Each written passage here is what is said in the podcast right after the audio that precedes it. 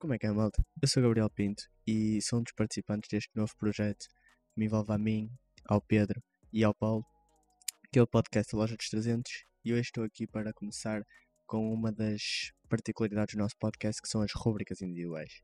Antes de começar, eu queria agradecer a toda a gente o imenso apoio que nos deram, especialmente no Instagram e no YouTube. No Instagram ganhamos mais do que 100 seguidores num dia apenas, eh, no dia em que saiu o primeiro episódio do podcast, e conseguimos atingir o lugar 124, se não me engano, nos podcasts mais ouvidos de Portugal, de todo o mundo. Por isso, queria agradecer imenso e continuem a apoiar. Arroba loja dos 300, YouTube loja dos 300, Spotify a mesma coisa, SoundCloud igual. Em breve no iTunes, por isso, no Apple Podcasts, por isso, continuem a apoiar que nós agradecemos imenso. Vamos crescer juntos. Hoje estou aqui para, como já sabem, fazer a minha rubrica individual, que é relacionada com música neste caso, e vou fazer uma álbum review. Uma álbum review ao Eternal Take Deluxe, Love vs. The World 2 do Lil Uzi Vert. Antes de começar, vou só falar um bocado do artista, caso vocês não conheçam, Lil Uzi Vert chama Summer Woods, nasceu a 31 de julho de 1994 e tem 25 anos, nasceu nos Estados Unidos, no norte da Filadélfia.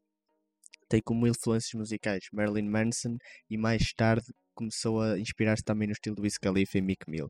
É frequentemente considerado emo rapper com influências do rock e apesar de não estar diretamente relacionado com a música, é também considerado satânico, o que nos ajuda um bocado a interpretar alguns dos seus comportamentos estranhos, nomeadamente nas suas redes sociais, o que ele posta, ou o que ele postava antes, ele era muito mais expressivo desta parte. Woods deixou a escola, foi trabalhar para uma mercearia, despediu-se quatro dias depois e, consequentemente, foi expulso de casa pela própria mãe. Devido a esta situação, ele tatuou na cara a palavra faith, que fez com que ele se focasse mais na carreira musical. Não o facto de ele ter tatuado a cara, mas lhe, devido à situação que ele tinha provocado ou que lhe tinha acontecido. Em 2016 acabou por explodir, primeiramente, com o single Money Longer, que atingiu o top 54 do, da Billboard e conseguiu um certificado dupla platina. Agora falando do álbum propriamente dito, o mesmo está dividido em dois discos, 32 músicas, tem uma duração total de 1 hora e 45. Conta com feats de Side, Chief Keef, que por acaso produziu uma das músicas do álbum, Chromart Tax, 21 Savage, Future, Gunna, Young Thug, Lil Durk, Young Nuddy e Nev. São nove feats de tremenda qualidade que, na minha opinião, enriqueceram de uma maneira brutal este álbum. Na produção também temos grandes nomes como Chief Keef, Oogie Mane, Pierre Bourne, Wheezy, Danny Wolf, Nev, que produziu a sua música ou a música onde aparece no álbum, Leaders, TM88, Mazo e Super Mario. Sendo estes nove apenas 9 dos 31 produtores que o álbum contém. São muitos produtores, mas fizeram um excelente trabalho em conjunto que eu acho que a produção está incrível neste álbum. Incrível. Este álbum foi anunciado há quase dois anos. O Zia, ao longo deste tempo todo, dropou algumas snippets de algumas canções, alguns trechos, dropou no, em histórias do Instagram ou em posts, maioritariamente, acabando sendo por apagá-las, como é óbvio, mas ele desleixou-se um bocado e nunca conseguiu lançar o álbum no, no tempo em que ele queria mas acabou por anunciar o, o efetivo lançamento do álbum uma semana antes do lançamento, do lançamento do álbum. Pouca gente acreditou, mas acabou por sair no dia 6 de março, um dia antes dos meus anos, e hum, anunciou nesse mesmo dia que ia lançar uma versão deluxe do álbum na semana seguinte. O que acabou por acontecer, uma semana depois, dia 13, acabou mesmo por lançar o álbum. O álbum não é nada mais do que uma sequela ao, à mixtape dele que ele lançou em 2016, Lil Uzi Vert vs. The World, que contou com sucessos como You Was Right and Peace and Cues.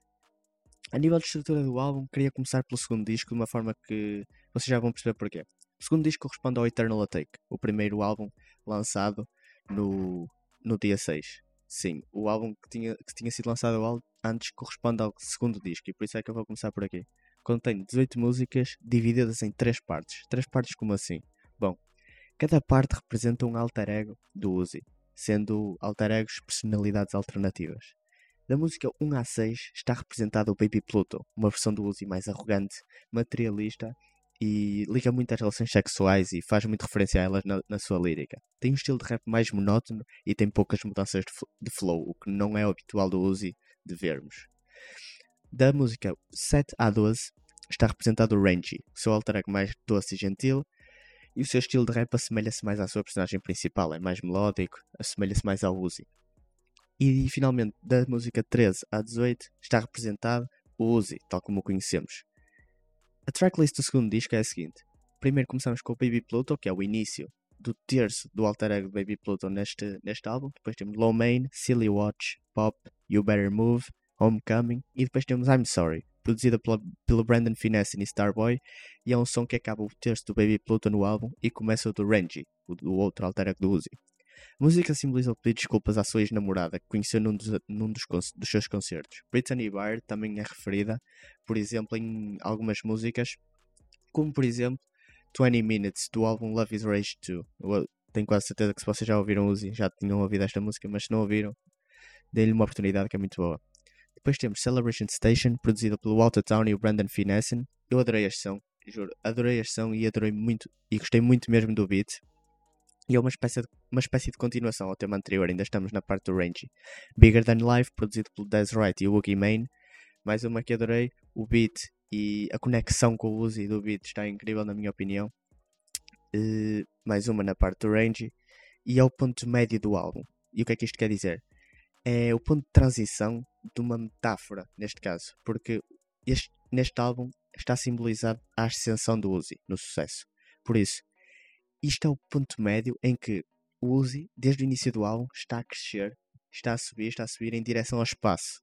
É a metáfora dele, neste caso, é a simbologia.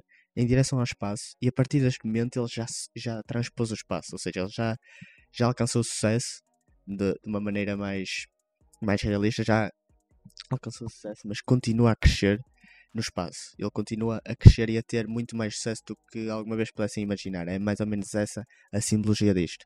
Depois temos Chromart Tags, a tal música produzida pelo Chief Keef, Bust Me, Prices, produzida pelo Harold Harper e o Cashmere Cat. Eu gostei muito desta música e o beat tem uma particularidade muito interessante. Conta com uma sample do instrumental da segunda parte da música Way Back do Travis Scott, também produzida por um dos produtores desta música, Cashmere Cat, como já tinha dito. Nesta música, Uzi fala maioritariamente como o seu preço, entre aspas, está a subir nas suas várias vertentes, como dinheiro, fama, sucesso. Vocês entenderam. Depois temos Urgency, o único feat do Eternal Take com Side, que eu nunca tinha ouvido falar dele, confesso. E acaba com o terço do Rangy e começa o último terço do álbum, o Uzi propriamente dito. Depois temos Venetia, um bom som. Secure That Bag, produzida pelo Bugs Running, que eu não achei nada de especial, mas eu curti mesmo muito da vibe. É assim, foi um bocado contraditório, eu sei, mas não consigo identificar nenhuma nenhuma característica especial na música, mas eu gostei muito da vibe que a música transmitiu, especialmente a primeira parte do refrão. Uh, aconselho a ouvir. Depois temos P2, uma das melhores músicas no álbum, na minha opinião, produzida pelo TM88. É uma sequela do hit do Uzi, Exotor Life, que deve ser uma das, pelo menos, top 3 das músicas mais conhecidas dele. E o Uzi replica os seus flows em cima de um beat praticamente igual. A drum, a drum pattern é igual, ou seja, as, uh, os sons do beat é, é, são iguais à Exotor Live, também produzido pelo TM88, e único, a única coisa que difere, difere é a melodia mesmo. O resto é tudo igual. E o que ele diz, claro, é diferente, mas a nível do beat, a única coisa que, que difere é a melodia, o resto, drum pattern é tudo igual. Depois temos Futsal Shuffle, outra, outra que eu acho que é das melhores músicas do álbum que já estamos a entrar na, na parte bónus do álbum porque são lead singles, ou seja, singles que já tinham saído antes do álbum. E foi produzido pelo Brandon Finessen, Starboy, Maisel e Lozoy. Antes de mais, eu queria dar shout ao Maisel, que é um gajo super porreiro, que eu já falei várias vezes com ele por DM. E, e ele chegou-me a oferecer um drum, um drum kit, que para quem não sabe, é o que os produtores usam para. É o, os sons que os produtores usam para, para fazer beats e eu até acho que o beat que vocês estão. Sim, o beat que vocês estão a ouvir no fundo fui eu que o fiz. E eu até acho que usei o drum kit dele para fazer. Mas não tenho a certeza. Mas sim, ele já me chegou a dar um drum kit. É um gajo super porreiro. E aconselho-vos a ir ver o trabalho dele. Vão ao Instagram dele, arroba com dois Y. Vale mesmo a pena. Uh, mas bom, é uma canção muito catchy, eu acho, com um beat muito dinâmico para o que o Uzi fez nele. E tendo em conta que é um dance record, ou seja, é uma música que viraliza também pela sua dança, algo que na minha opinião dá muito mais visibilidade e variedade ao álbum em si. Por fim temos a That Way, produzida pelo Young Learn, Philip S e Super Mario. É o segundo lead single, como já tinha dito, e o título vem da música aqui interpolada, I Want It That Way, dos Backstreet Boys, que é assim, eu acho espetacular o que o Uzi fez aqui, a cri criatividade dele, ou dos produtores, não sei de onde é que veio esta criatividade, mas de um deles teve que vir E eu acho que toda a gente já ouviu I Want It That Way de Backstreet Boys. Mesmo que não saibam, eu tenho quase certeza que vocês já ouviram esta música. Agora passando para o primeiro disco, tem 14 músicas e como já tinha dito é uma sequela da mixtape antiga de 2016 do Uzi. E aqui não há alter egos assim, não há alter egos, é simplesmente o Uzi. O Uzi normal que nós conhecemos. Primeiro temos a Myron, produzida pelo Super Mario e pelo Mane, que é das minhas favoritas, das minhas músicas favoritas neste álbum em que ele está a solo, não tem feats. Depois temos Lotus, depois Bean Kobe, produzida pelo Pierre Bourne, que é, para mim é dos meus produtores favoritos. Uh, feat Chief Keef. Curti muita música e o beat, o beat está espetacular, vão ouvir. Uh, também é Pierre Bourne, também não tínhamos que esperar menos. E um, apesar de ter sido gravado antes, acho que, era uma, acho que foi uma boa homenagem ao Kobe. Infelizmente, a tragédia que lhe aconteceu. Depois temos Yes Sersky com o 21 Savage, What's Up com o Future. Gostei muito destas músicas também, e especialmente o beat. Ambas são, têm beats do Pierre Bourne, por isso também temos aí outro sinal que eu gosto muito do Pierre Bourne. Depois temos Strawberry Pills com o Young Thug e com o Ghana. I Can Show You, Moon Relate, Come This Way, Trap This Way. No Auto com o Lil Durk, que é um som sem autotune. Um dos meus favoritos, mas é interessante como eles sem autotune conseguem fazer uma música deste, deste, desta qualidade e a forma como eles conseguem mexer com a voz. A voz deles é espetacular, dele e do Durk na minha opinião. Depois temos Money Spread com Young Nut. Eu adorei esta canção, adorei mesmo. Mais um beat que eu amei, Pierre Burn, não podia faltar. E gostei imenso desta canção. Depois temos Got a Guap com Young Thug. E por fim temos a música Leaders com o Nev, que eu também adorei. Especialmente o beat, que foi co-produzido pelo Nev. Adorei mesmo. E adorei as partes dos dois, achei que o feat ficou perfeito, simplesmente. Um, falando agora da avaliação crítica do álbum, eu acho eu dou um 10 de 10 ao álbum em si. Porque no Eternal Attack normal uh, eu daria um 8. Um 8 não que o álbum tivesse mal, porque eu gosto de praticamente todas as canções, mas acho que faltava qualquer coisa. E esta Deluxe trouxe aquilo que faltava. É assim, este, esta, esta pontuação também depende muito, porque eu sou um grande fã da Uzi, sempre fui. Uh, e pronto, há pessoas que podem não ser, mas para mim é um 10 de 10. A produção, na minha opinião, foi perfeita neste álbum. Os feats foram de uma imensa qualidade, tal como os produtores, como eu já tinha dito a produção. E dou um 10 10 ao álbum e recomendo vivamente que vão ouvir.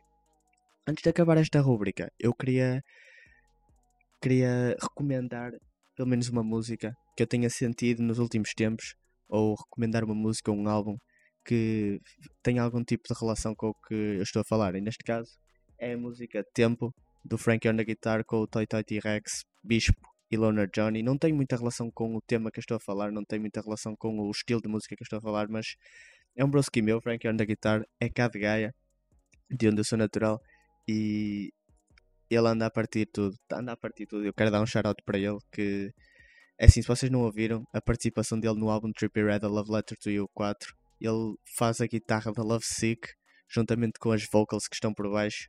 Por isso, vão lá ouvir, vão ouvir esta música, shout para ele mesmo. E pronto, dou assim por terminada a minha rúbrica, não tenho muito mais a falar. Acho que já falei tudo, até fui mais demorado. E só para realçar que eu não cobri todas as músicas do álbum, todas a soundtrack, porque são 32 e se eu tivesse a falar de todas ia demorar uma eternidade. Por isso, espero que tenham curtido, escolhi as que mais gostei. Uh, sábado, à pod, desta vez não é de uma hora, vamos ser nós três, desta vez não é de uma hora, é apenas 30 minutos, mais ou menos porque os pods de uma hora vão sair mais ou menos duas em duas semanas. Provavelmente uma vez por semana sai um podzito de meia hora ou assim para ser mais descontraído para vocês. E pronto. Hum, é isso. Sigam-nos nas redes sociais. Continuam a apoiar. Arroba a loja dos 300, Spotify a loja dos 300, SoundCloud a loja dos 300. Em princípio, Apple Podcasts daqui a uns dias já está disponível, mas vocês vão ser avisados no, no Instagram. E pronto, não se esqueçam, sábado às 9 é para estarem atentos, porque sai, pode. Por isso, até lá e fiquem bem, continuem a apoiar aqui a malta.